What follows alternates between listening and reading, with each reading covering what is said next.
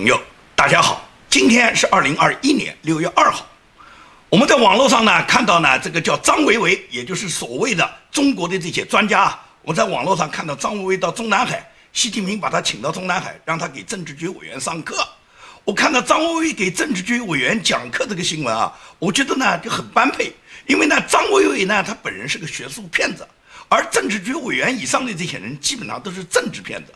也就是学术骗子去骗政治骗子，他们很般配。那么我们通常讲的都是骗子嘛，一般都是骗傻子。那么没讲错啊，因为政治局委员这些人在学术上基本上就是傻子。也就是说，张维为这个学术骗子就骗这些学术上的傻子，而张维为本人呢，他在政治上是傻子。所以说呢，政治局委员这些政治骗子呢。就可以骗张薇薇这种政治上的傻子，所以说骗子骗傻子，傻子听骗子的，这呢其实很般配。这在中国社会呢，现在是上上下下都是这么一种社会现象。从政治局开始，也就是政治骗子跟学术骗子，张薇薇跟政治局委员，实际上他们就是蛇鼠一窝嘛。张维为去跟这些政治局的这些傻子们，跟他们说什么呢？跟他们说的话题就是说，现在美国是多重危机，美国的民主制度即将走向死亡，走向崩溃。所以说这个话呢，让政治局委员呢听得很高兴，他们都知道美国人快死了，美国制度快崩溃了，美国制度快灭亡了。也就是这些人，他们对世界大势是不清楚的。张维为这样的专家去忽悠他们以后，他们就更加坚信美国的民主制度要灭亡了，美国快死了。所以说呢，为什么中国的专家教授能跟政治局委员讲到什么？说是现在人民币要跟美元已经要到脱钩的地步了。我们现在千万不要跟美元再挂钩，因为美元不行了。我们现在的央行呢，要放弃跟美元挂钩的这种汇率目标。因为什么？因为现在我们这次不能再救美国了嘛，我们总是救美国。所以说，政治局委员以上的中南海的这些领导人，他们真的是认为我们现在不能救美国，美国马上就死，美国立马就完蛋了。也就是他们的智商，在这些学术骗子对他们的这个欺骗和洗脑之下，他们已经完全相信美国立马就死亡，美国制度要崩溃了，美元马上就完蛋了。千万不要跟美元再挂钩，因为我们不能再救美国。这是共产党这些高官呢，他们就这个智商。你不要以为政治局委员他们有多么精明的判断力，他们对世界大势清楚。他们根本不清楚，那么也就是说，在这方面来讲，他们完全是听从这些专家的，认为美国快要灭亡了。但是美国灭亡，从国家大事上来讲的话，他们可以做出这样的判断，就是说美元不要再跟人民币挂钩，我们央行不要再瞄准美元的汇率，因为美国快完蛋了，我们不要再救美国。他们可以做出这样的判断，然后最终就是什么？就是国家买单，老百姓买单，人民买单，这个决定他们可以做。但是你要他们把家人从美国带回来，他们不肯。他们美国快要死亡了，既然美国快要死亡了，为什么他们全家人都还赖在美国呢？在美国等死吗？你觉得政治局委员以上，他们哪一家没有亲朋好友、没有亲属、没有直系亲属、没有他们包的二奶、小三这些私生子在美国吗？通通有。那么为什么在美国等死啊？他们内心里面知道美国死啥死啊？我们家里面人在美国快活的很，美国那么好的自由民主制度，让我们的家人尽情的享受美国的自由民主制度，然后去教育草民，跟中国的老百姓讲，美帝国主义快完蛋了，我们要消灭美帝国主义，中国的人权比美国好五倍。这就是共产党这些政治局委员，他们心里面明白的。也就是你别看他们坐在这个台子底下，听着张维为讲的唾沫星子之飞，他们表面上一本正经的点头，他们心里面明白的很。他们哪一个家里面人会在美国等到死亡？张维为也好，金灿荣也好，李毅也好，陈斌也好，这些共产党的御用专家，他们个个在美国安了家，个个在美国买了房，个个把家里面人已经转移到美国去。至于政治局委员以上的官员，哪一个不是全家都在海外啊？你拿习近平来讲。习近平他姐姐齐巧巧、齐安安，他弟弟习远平，哪个不在海湾？哪个不在西方发达国家？美国死亡了，他们心里面明白的很。美国死是让那些草民不要去，你们不要到美国去。他们哪一家不在美国安了家？但是呢，就要用这种外交攻势，因为张维为来给所谓政治局委员上课，也就是习近平要推广他的大外宣，让政治局委员们明白，现在美国快死了。那么美国快死了，我们怎么样去加速美帝国主义的死亡呢？五月三十一号，习近平就在政治局会议上面再次强调，一定要推广好大外宣，也就是所有在场的政治局委员回去就布置工作，一定呢要推广中国强大、美国快死的这种大外宣的宣传，让全世界都知道，只有我们中国人行，只有我们中国人能，只有中国的制度最好。所以说，道路自信，制度自信。然后，习近平要野心勃勃地学毛泽东，要把地球管起来哇！不过习近平换了一个名词哇，不叫把地球管起来，叫人类命运共同体哇。那么这个人类命运共同体究竟是个什么货色？经过这场大瘟疫，大家都知道人类命运共同体是什么货色了哇？也就是说，共同的瘟疫，共同传染病毒，传染病毒以后，然后染病，然后死亡，在这个过程中建立全球命运共同体，然后习近平再弄一部分疫苗去解救那些。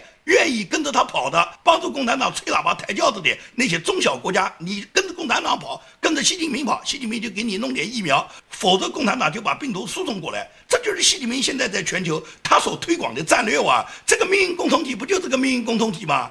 习近平执政到现在十年不到。但是我给习近平总结了，他是叫罪行累累。习近平输出武汉病毒是习近平现在掌握的最新的武器，也就是首要的对全球祸害的，就是习近平输出的武汉病毒。这个武汉病毒输出以后，虽然给全球带来了极大的影响，但是也给共产党带来了灭顶之灾。也就是现在全球都在追查武汉病毒的来源，全球都要对中共发起清算和索赔。这件事情呢，本来在川普总统和蓬佩奥执政的过程中，就不断地在调查中国，要找中国索赔和算账的。但是呢，那时候呢，美国的主流媒体，尤其是民主党，是不允许把这个病毒的来源说成是武汉病毒研究所的，也就是把病毒说成是人为泄露，或者是武汉病毒研究所自己制造病毒的这种说法呢，把它定作为阴谋论。因为美国的所有的主流媒体。包括所有的社交媒体都禁止谈论病毒是来自于武汉病毒研究所。如果说这个话就是阴谋论，然后就对你删帖封号。包括我自己做的节目嘛，被油管多次封堵嘛，就告诉你再敢谈病毒是来自于武汉研究所，我就消掉你的号。由于美国所有的主流媒体，尤其是社交媒体，禁止人们发言，禁止人们讨论，并且把武汉病毒研究所输出病毒成为阴谋论之后，也就变成这个话题，根本就不准谈。但是现在拜登一百八十度大转弯，现在拜登也好，民主党也好，主流媒体也好，你现在已经不再认为武汉病毒是来自于武汉病毒研究所是阴谋论了，现在就不断的调查武汉病毒研究所是怎么输出这个病毒的，全球现在都在调查，然后追查之后，最终要索赔和清偿。所以说，习近平他向全球推出的这个武汉病毒，虽然这个手段很毒辣，对全球造成了伤害，但是现在全球也在在打击他。这是习近平他自己折腾里面的第一件大事，给全球带来影响最大的事。第二件事就是习近平公开给文革招魂嘛，也就是习近平说前后三十年，前三十年不否定后三十年，后三十年不否定前三十年。文革到了习近平的嘴巴里面，已经变成了是艰辛探索了嘛。这个艰辛探索以后，也就是习近平要在全国营造二次文革的气氛，为文革招魂。因为在全国打下了文革的基础以后，习近平有利于他的统治，有利于他恢复终身制，有利于他武统台湾。所以，习近平做的第二件烂事，就是在全国开始给文革招魂。第三件事就是反复折腾计划生育，这个最典型的就是这次冒出的这个政策生三胎，也就是本来是强制每家每户只准生一胎。但是呢，韭菜不够割了，现在青黄不接啊，很多新鲜的韭菜没有了，年轻人没有了，所以说现在就鼓励大家生三胎，你必须生，不生都不行。那么习近平要叫大家生三胎，中央政治局委员要不要带头啊？那他们带头很简单，他们可以去换小三嘛，把老婆换掉嘛，每人包几个二奶，把二奶扶正嘛，然后多生几个嘛，符合他们的要求嘛。问题是他们的儿女要不要这样去做？习近平的女儿习明泽要不要带头生三胎？现在习明泽要不要响应习近平的号召，响应政治局的号召，先把三胎生起来？如果你习明泽犹犹豫豫没人生的话，我建明可以帮忙啊，我可以帮助你习近平你女儿生个三胎啊，响应国家号召嘛。而且大家知不知道过去有和亲政策的？什么叫和亲政策？就是国家的领导人、国王、皇帝，他们会把自己的女儿送到敌对方，然后去和亲。那么和亲也就是要求敌对方和他之间化解之间的矛盾。过去中国古代一直有啊，现在还可以和亲啊。我吴建明不是境外敌对势力吗？你习近平你就和亲我嘛，把你女儿送到我这来嘛，我帮你生个三胎，这样你女儿呢也完成了政治局的号召，你和亲政策也达到了，也稳定住我这个境外敌对势力。所以习近平为什么不这样做？我觉得完全可以。这是习近平在中国反复折腾，让中国老百姓从强制一胎，现在开放生三胎。问题是现在的年轻人都躺平了，哪有钱去生三胎啊？所以说，这个计划生育的政策的改变，实际上是戕害了中国一大批可以讲几十年来对中国育龄妇女对他们极大的伤害。先要对他们造成这个伤害，先赔偿，先负这个责任，而不是你们今天想叫人家生就叫人家生，想不给人家生就不给人家生。这时候我认为习近平他承着的对中国人民犯下的第三大罪责，第四大罪责就是习近平他要推行终身制嘛，他破坏了党内的规矩，然后为他自己终身执政，他自己呢开启了一个非常恶劣的先河，他修改了宪法，让他自己去当什么国家主席要终身制，那么他这个推行终身制之后，就带来什么是带来中国吏治的变化。本来共产党的很多官吏觉得自己七上八下，自己还有晋升的机会。现在给习近平一搞终身制，你们都没机会，就他一个人有机会。所以说，连老王这种心狠手辣的人，跟着习近平打江山，帮着习近平打虎，掌握着中共高层几乎是所有中共高管他们家族里面各种秘密，握有他们所有把柄的人。按道理，老王是绝对是酷吏，绝对手上是握有大权，也握有习近平他家族的各种把柄的。连老王这种人都自动下跪啊，跑到个博安论坛上说说是为习近平去报幕啊，不得不在公开场合。主动羞辱自己，然后贴近习近平，靠拢习近平，弄个终身制啊！你主席可以终身制，我副主席也可以终身制，我跟着你混啊！这不就习近平吗？所以说，习近平他采取的这个办法就是他要终身制，他巩固他终身制的结果，在全球，在国际上，他就是全球傻逼，给那些中小国家，给那些穷的国家，包括那些发达富裕的国家，就拉拢嘛，输出腐败嘛，给钱嘛，给钱给美色，那你们能不拥护我吗？然后输出了这个病毒以后，现在又搞疫苗外交。这种疫苗外交就是哪个拥护我习近平，哪个跟我共产党混，我哪个呢就给你点疫苗。而这个疫苗打下去有没有用，有没有用不重要，反正呢从表面上看上去好像疫苗打过了，心里感觉是不错的。因为不是所有人都会患上病的，只要你没患病，他就认为这个疫苗起作用了。实际上这个疫苗可能就是一点生理盐水，一点作用不起。但是习近平就这么干，那么他这么干。对中国人民是造成巨大损失的，也就是拿着人民的血汗钱在全世界送啊，大肆的撒币啊，除了对外撒币，对国内就是浪费啊。你看他万亿制造雄安，雄安在他的这个推动下，花了上万亿的人民币要建造一个雄安城，结果呢，雄安城成了烂尾城，这不是习近平他执政以来浪费，然后造成的巨大的灾难吗？跟国际接轨，跟国际对抗，他要成立亚投行，也就是用亚投行去对抗。国际货币基金组织对抗世界银行，要跟他们平起平坐，然后呢，拿着大把的人民币，拿着大把的钱，他到处全世界撒币，用亚投行的方式到东南亚国家不断的去搞什么“一带一路”，最终全部烂尾了嘛？这些烂尾以后。人们最终倒霉的是谁呢？这些中小国家，他们拿了你所谓“一带一路”的资金，然后码头也好，机场也好，公路也好，建了一半就不建了，都是烂尾工程吗？你共产党拿钱来收拾吧，你共产党拿钱拿资金就去来收拾你这些烂尾工程吗？你叫人家还钱，人家还不了。而且西方民主国家一直是要求这些中小国家不要理习近平，因为习近平捆绑上你们过多的债务，让你们这些国家发展不了嘛。在这种情况下，所以这些中小国家大家就债多不愁了哇，是多不养了哇，借的钱我们就不还了嘛。因此来讲，很多非洲国家都坚决要求习近平免除我们的债务，我们不再还钱，我们也还不起。这不是习近平自己作茧自缚吗？你这些钱不都是你拿去最终搞“一带一路”都打了水漂吗？然后在香港强行推行国安法。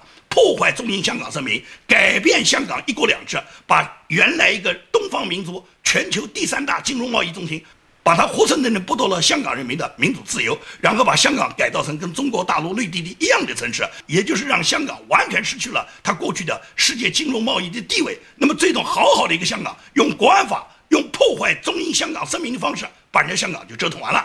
一个在英国殖民下一百多年，已经完全成为一个东方民族的城市，就这样给习近平全部毁掉，这是把人家香港折腾掉了。然后呢，就是对人家台湾折腾完香港以后，就去折腾台湾。在过去没折腾香港之前，对台湾还可以说一个什么“九二共识”“一国两制”。等到把香港折腾完了以后，你还什么“一国两制”啊？还“九二”什么共识啊？但是你看，人家台湾翻脸了，台湾不理你，不会接受你的一国两制，不接受你的“九二共识”之后，就天天派军机绕台湾，军机绕台，威胁人家要武力统一台湾。最终你就逼迫了台湾一些本来不想独立的人，人家就要去独立了，因为人家根本就不愿意跟你中共有任何瓜葛，人家知道你中共所有对人家台湾人民都欺骗，人家不愿意台湾变成第二个香港。在美国和西方国家的支持下，台湾如果真的独立，人家就独立成功了。独立成功跟你中共就是完全两回事，也就是你中共逼迫人家这样去做嘛。中共为什么要这样做？也就是习近平他个人野心膨胀嘛。他是战狼外交啊，现在是全球宿敌哇，所有的外交。部的官员几乎在全世界所有的外交大使馆、外交领事馆里面，他们都是一副战狼姿态，都是咆哮，都是指责别人国家，都是警告人家：如。果你敢冒犯我们中国，我们就断掉你的粮，我们就断掉你的贸易，我们就断掉你这些领导人给你们家族的贿赂，甚至拿出他们拍的那些小黄片去威胁人家外国领导人。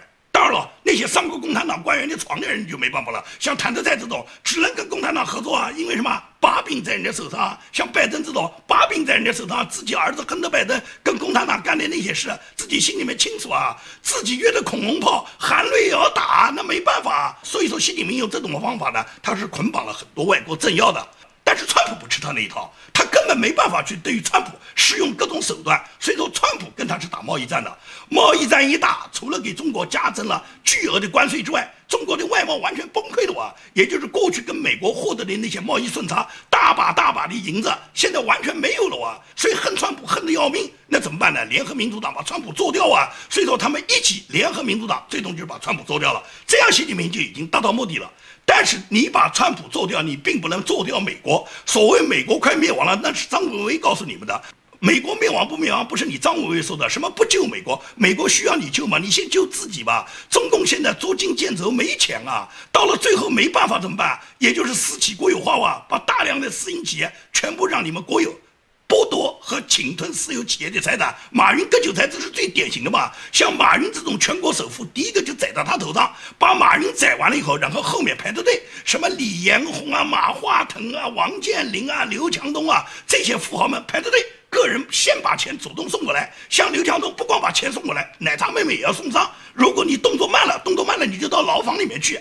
最终不光是要你的钱，先要你的命。再多你的钱，打土豪分田，你有我党的这个传统不要太牛啊！这么多年我们都这么干的，我们总是把富人先枪毙了、镇压了，然后霸占了他的小老婆，强奸了他的女儿，分掉他的财产以后，然后再派农民离腿的放火烧了他的房子，牵走了他们家的牛，分完了他们的粮食，最终用无产阶级的专政的铁拳把他们打得粉碎。这是共产党一贯的这个动作啊，几十年来他们没变过啊，所以中共就是要营造这种野蛮的文革气氛。习近平就是要开启二次文革，因为文革对于习近平最重要，它可以巩固政权，可以搞全国大串联，搞全国大武斗，搞全国大运动。可以讲，文革的条件现在中国基本都具备，除了有一个条件，也就是必须要有一个绝对有魅力型的领袖这个条件不具备。但是习近平认为具备了，习近平认为他就是有超级魅力级的领袖，所以说习近平认为具备了。而且文革在中国有现成的历史条件，并且现在已经形成了文革的所有的基础嘛。首先就是国家可以掌控一切意识形态的工具嘛。那中国现在毫无疑问来讲都掌握嘛，长期对民众洗脑嘛。第二个就是国家掌控了所有的生产资料和生活资料，这也掌握了嘛。第三个就是所有的暴力机器都是无条件的效忠领袖。那中国的警察、军队啊，哪一个不是效忠习近平的？当年毛泽东能搞文革呢，是中国是闭关锁国的，完全控制外部信息输入。现在这一条呢很难做到，因为现在呢虽然有防火墙，但是大量的信息呢还是可以进来的。但是习近平他有办法啊，他可以采取恐惧手段啊，也就是翻墙翻墙去抓，翻墙就是境外敌对势力，翻墙就是颠覆国家罪。所以说到处都贴着标语，谁翻墙就抓谁。也就是习近平通过他自己的政权控制，对民众的洗脑。再加上他的军队和警察，然后形成一个警察国家，在中国实行文革，实行纯粹的专制制度国家，然后呢再向外扩张，先把香港把它并到社会主义大家庭里面，取消你的一国两制，然后向全球输出，也就是把地球关起来，形成世界的所谓人类命运共同体，用病毒把你们染上，用疫苗来控制你们的思想，控制你们的生命。这就是习近平的所有手段嘛？你可以看得清清楚楚。张维为去讲课也好，局委员去领会习近平的指示也好，说来说去就是这个党要顽固的坚持他的专制统治，维护统治最主要是要有人，也就是要有足够的韭菜割。过去几十年从来韭菜没缺过，从中共搞改革开放，也就是从中共八十年代开始。搞改革开放时候是大量的农村的进城务工的人员，有的是韭菜，所以说把这些油水把它通通榨干，榨干了四十年以后，推行了计划生育政策几十年以后，发觉什么韭菜不够用了，青黄不接了，现在呢只能呢就是放开生三胎，生三胎的政策现在一出啊，在全国现在影响力最大，为什么呢？当官的肯定是愿意的，因为一旦生三胎。这些达官贵人们、共产党的高官们，他们就有合法的理由可以去离婚嘛，可以去包小三嘛。响应党中央号召，不是要生三胎嘛？老婆不能生了嘛？当年老婆是响应你们的号召，当年只能生一个，现在可以生三胎，老婆不能生，所以他们理直气壮换老婆。这个在共产党有传统。当年在延安时候，所有共产党的领导人，从毛泽东开始，中共的什么政治局委员，那些开国元帅、开国大将，他们个个在炕上面把所有的老婆都换成了年轻人，也就是共产党有光荣传统嘛。那现在共产党的高官可以讲，不要说政治局中央委员，哪怕是省部级，哪怕是地厅级，一个县处级、大队书记都换几个，也就是全部换上年轻的女人，然后为他们生，响应党中央号召。他们生下来孩子，他们也不愁，生三个。一个孩子安排接班，继续培养革命接班人，把他们的权利交给他们下一代，红三代、红四代，通通要给他们的儿女来接班。所以说，安排家里面一个人接班，另外安排一个人经商，也就是利用他们家里面有权利，那么官商结合，还有一个孩子就去经商，然后又发财了，这样把权贵和官场就结合起来了。家里面安排了两个，第三个嘛就安排到海外。到海外去扰乱资本主义，享受帝国主义的民主制度，然后输出中共的红色意识形态，把帝国主义制度搞崩溃，把红旗插遍全球。也就是他们家三个都安排的好好的，一个当官，一个经商，一个到海外做爱国华侨，做爱国侨领。那么草根的三个孩子生下来就只能当韭菜，其中一个就送到部队里面去当兵，给他们做炮灰；另外一个就参加九九六，每天往死里面干。一直干的嘛，干到三十五岁就下岗。三十五岁以后，你就开始该干嘛干嘛。你过去学的那些知识、那些本领，到三十五岁基本上油水就榨干了。那么榨干了，你就快点死人嘛，别去领什么养老金。这就是韭菜的第二个。韭菜的第三个就是回乡务农，上山下乡干革命，在农村广阔天地里面响应习主席号召，然后在农村里面战天斗地。这不就是草根的后代就这样吗？所以共产党号召你们生三个。最终生出来的就是大量的韭菜的子弟，要么是九九六，要么是到农村，要么就上战场保卫他们，给他们做炮灰。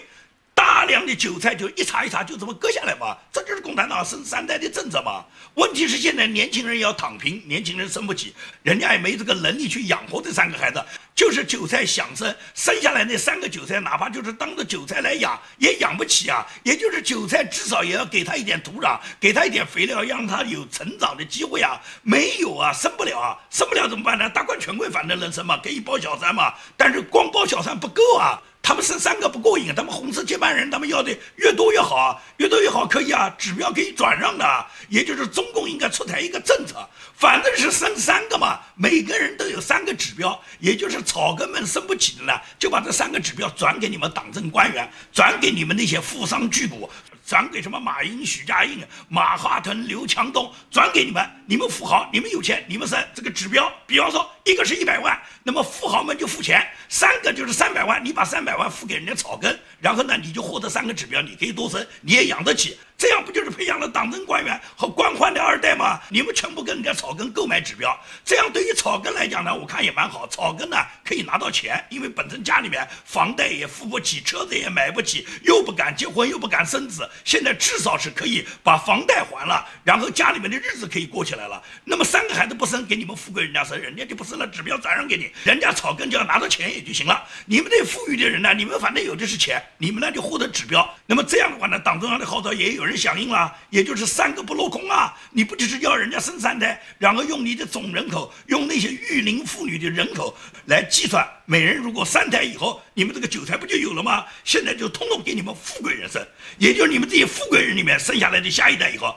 那些人不当韭菜也都当韭菜，因为年轻人就只有他们了，都想去享受。那么谁来创造呢？你们家里面如果有的是钱，那这些人就花干你们家里面的钱，花完了以后，然后最后富人也躺平了。现在就不光是穷人躺平了，将来富人也躺平了。所以说用这个办法，我看最好就是转移指标的方法，富人出钱，穷人转移指标，然后让富人们生，生下来富人们培养的孩子，他们也只能成为韭菜，因为总要割下一代嘛。问题是下一代只有富人家里面有下一代嘛，穷人都生不起，穷人不生了嘛，全是富人的下一代，最终富人的下一代也躺平了。我看这个方法最好。只要中国的老百姓能够真正做到躺平的话，你看共产党他韭菜往哪里割？所以共产党反对你们躺平啊！他告诉你可以任命不让躺平啊，因为都躺平，他们割不到韭菜，他们就盘剥谁啊？没人盘剥怎么办呢？他们自己剥削自己，他们心疼啊！他们自己家的儿女要来当韭菜，他们愿意吗？如果穷人们不生。富人们死生，那么最终后面的韭菜就是你们富人的，也就是到了下一代必然有人做奉献者，你们富人子弟就奉献吧，奉献不了你们就躺平吧，全部躺平了。你看共产党他这个统治还能统治到哪一天？好，今天的节目呢就跟大家做到这里，谢谢大家。